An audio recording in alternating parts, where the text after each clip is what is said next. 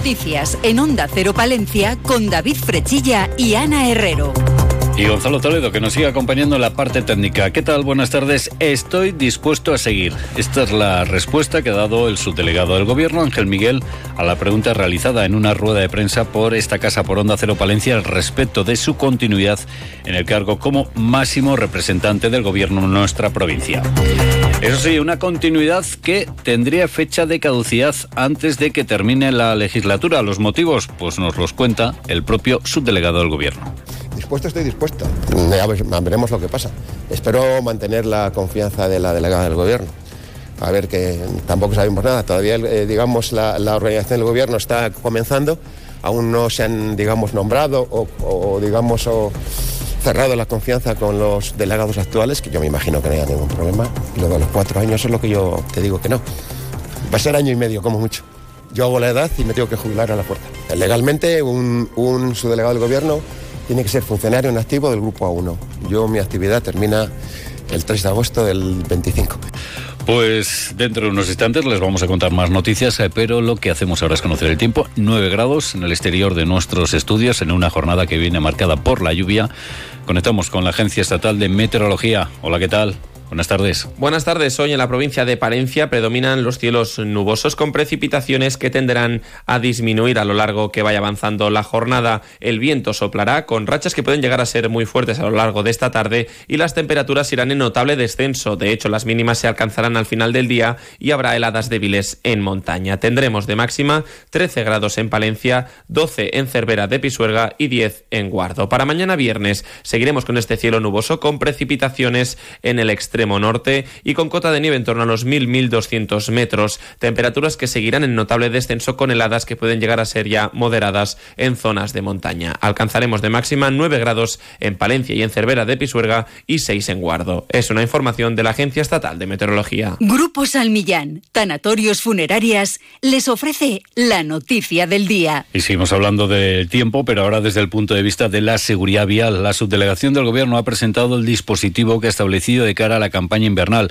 Un dispositivo que velará por la seguridad en los 448 kilómetros, 195 de autovías de la red de carreteras del Estado en nuestra provincia. El dispositivo está conformado por 70 personas a las que hay que sumar los efectivos de la Guardia Civil y la Policía Nacional en caso de ser requeridos. Además, se cuenta con 23 máquinas, de ellas 21 son quitanieves. Y a esto hay que sumar 17 depósitos y silos para almacenar 6.000 toneladas de sal, así como 13 depósitos para almacenar más de 465.000 litros de salmuera. Una de las principales novedades es la mejora de la colaboración entre las distintas administraciones. Ángel Miguel es el subdelegado del Gobierno.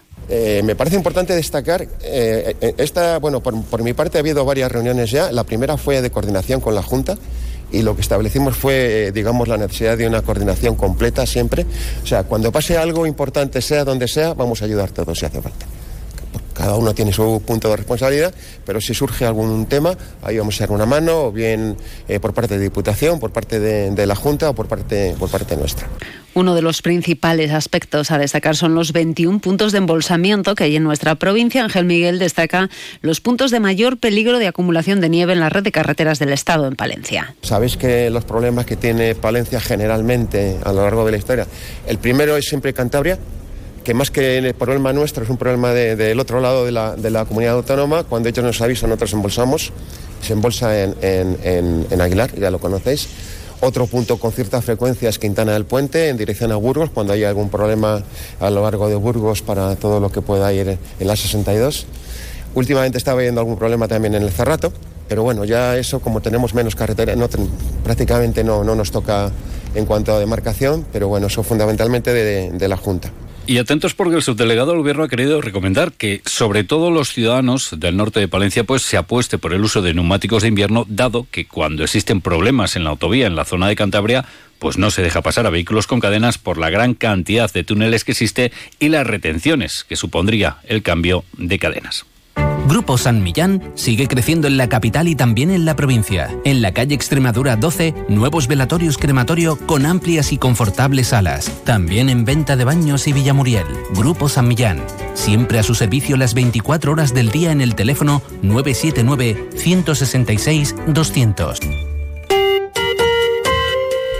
Vamos con otras cuestiones porque el delegado territorial de la Junta ha manifestado en la Comisión Territorial contra la Violencia de Género su rechazo ante cualquier forma de violencia ejercida contra las mujeres. De enero a junio de 2023 en Palencia se han presentado 279 denuncias ante los juzgados y se han dictado 55 órdenes de protección en ese periodo, aunque a fecha de hoy el punto de coordinación de órdenes de protección ha registrado 95. Se han realizado 384 informes de valoración de violencia de género y se han reconocido 96 nuevas víctimas en la provincia durante los nueve primeros meses de 2023. Seguimos hablando de la Junta de Castilla porque se ha celebrado Consejo de Gobierno y en él se ha aprobado una partida económica para la conservación de casi 1.500 kilómetros de carreteras de la provincia de Palencia. Además, el Consejo de Gobierno ha aprobado la creación en la Universidad de Valladolid de la Facultad de Comercio y Relaciones Laborales. A su vez, se suprimen la Facultad de Comercio del campus Miguel Delibes de Valladolid y la Facultad de Ciencias del Trabajo del campus de la Yutera en Palencia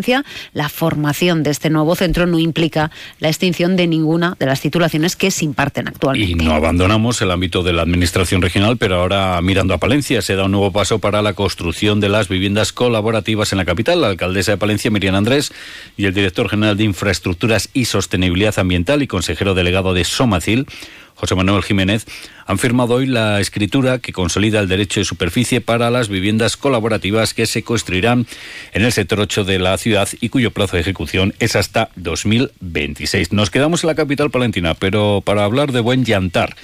Y es que el Ayuntamiento de Palencia, a través de la Agencia de Desarrollo Local, pondrá en marcha del 1 al 10 de diciembre la cuarta edición de la Ruta de Pichos y Tampas eh, Tapalencia, con la participación de 19 bares y restaurantes de la ciudad que ofrecerán nuevas eh, propuestas de cocina en miniatura para disfrutar en dos bocados. Ahora lo que vamos a hacer es hablar de una empresa puntera de primer nivel, empresa que está en nuestra provincia, porque sin duda es una de las principales empresas de Palencia. Hablamos de IMAPA. Esta empresa palentina ha participado en la construcción de uno de los submarinos más modernos del mundo. Hablamos del Isaac Peral S-81, el nuevo submarino de la Armada Española que la coloca a la vanguardia mundial dentro de este tipo de equipamiento militar. La empresa palentina ha suministrado diversos equipos como escotillas utilizadas para el embarque de tripulantes, armas y otros equipos, así como la esclusa de vaciado de basuras responsable de evacuar residuos sólidos cuando el submarino está sumergido. Además, han contribuido con las puertas del coferdam, un compartimento estanco que contiene la esclusa para la entrada y o salida de, de buceadores. Pues lo que toca ahora es hablar de nuestro mundo rural. Onda Cero con el mundo rural palentino. En Onda Cero hablamos de nuestros pueblos, de sus gentes e iniciativas. Y les contamos que la Diputación de Palencia ya cuenta con un presupuesto para el próximo año tras ser aprobado esta mañana en el pleno de la institución provincial. Ha sido con el voto eh, en contra del Partido Socialista Izquierda Unida y los votos a favor de Partido Popular, Vamos Palencia y Vos. Recordamos que por primera vez el presupuesto supera los 100 eh, millones de euros, de los que el equipo de gobierno señala que casi 37 se van a destinar a inversiones y 30 a servicios sociales. Desde el peso de su portavoz Miguel Ángel Blanco volvió a pedir una mayor libertad de los ayuntamientos a la hora de poder decidir las inversiones en sus municipios y pedía que se diesen las cifras claras del reparto del presupuesto y sin hacer un uso partidista de las redes sociales de la institución. Lo que no se puede hacer es en redes sociales no establecer un paradigma del siguiente calado. Las inversiones eh, eh, se incrementan hasta alcanzar el 37%. Oiga, ¿Qué está bien? ¿Lo que ustedes publican aquí o que las inversiones reales en este documento, que es el que hoy aprobamos, figuran en 25.684? ¿Cuál es la cantidad real? ¿25.684 o lo que de forma partidista ustedes establecen?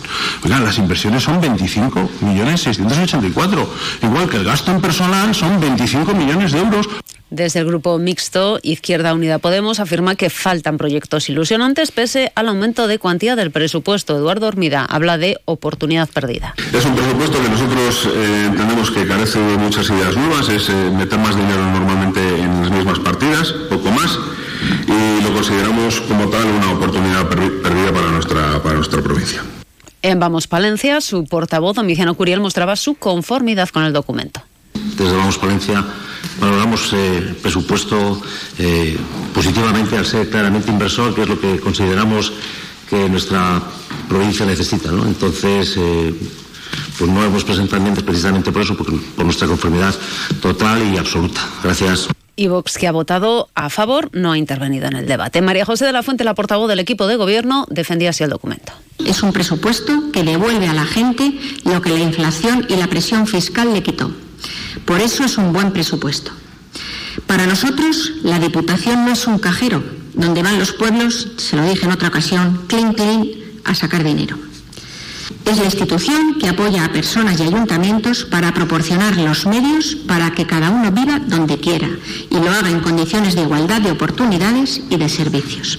Bueno, pues tras el debate para la aprobación del presupuesto, la presidenta de la Diputación, Ángeles Armisen, señalaba que el presupuesto está marcado por las circunstancias especiales como el incremento de aportaciones desde los ingresos del Estado o la falta de colaboración institucional que hasta ahora se había mantenido. Se refería así al convenio con el ayuntamiento para la prestación del servicio bomberos. Pero yo desde luego estoy dispuesta a hablar y desde luego estoy dispuesto como he estado siempre, a defender los intereses, los derechos y los servicios, que al año que viene tenemos ya que dar solución. Bueno, ya le digo que no, tampoco es mi modelo. Mi modelo no es duplicar, no lo ha sido nunca. Mi modelo es colaborar.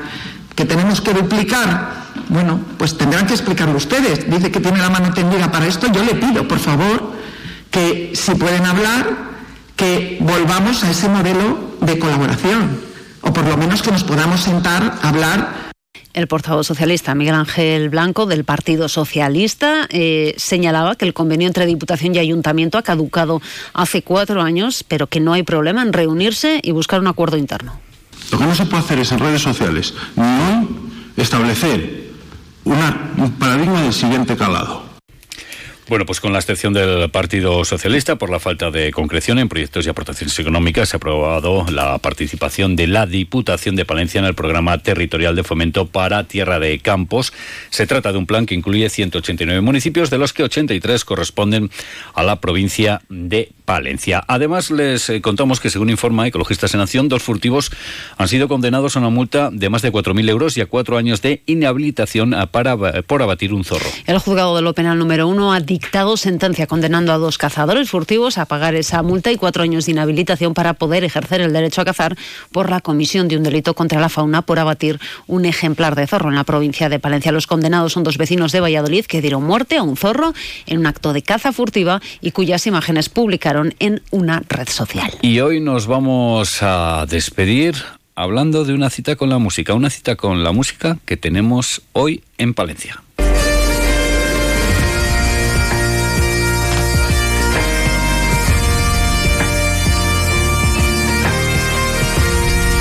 Estamos escuchando a Carlos Núñez, una de las figuras más importantes de la denominada World Music, que hoy llega a Palencia. Lo hace a las ocho y media en el Teatro Principal, donde se va a celebrar el concierto de Carlos Núñez, que llega a Palencia con su último trabajo, Celtic Sea. Pues con esta maravillosa y bucólica música nos despedimos. Ya saben, llegan las dos, llegan las noticias de España y el resto del mundo. Y a partir de las dos y media, las noticias, la actualidad, las entrevistas de Castilla y León con Roberto Mallado y Lucía Barreiro. Y por cierto, hoy a las siete, nuestra compañera Ana Herrero recogerá el premio Cosío, valorando su gran trabajo realizado en torno a paredes, Ucrania. Bueno, ya lo han escuchado. Buenas tardes.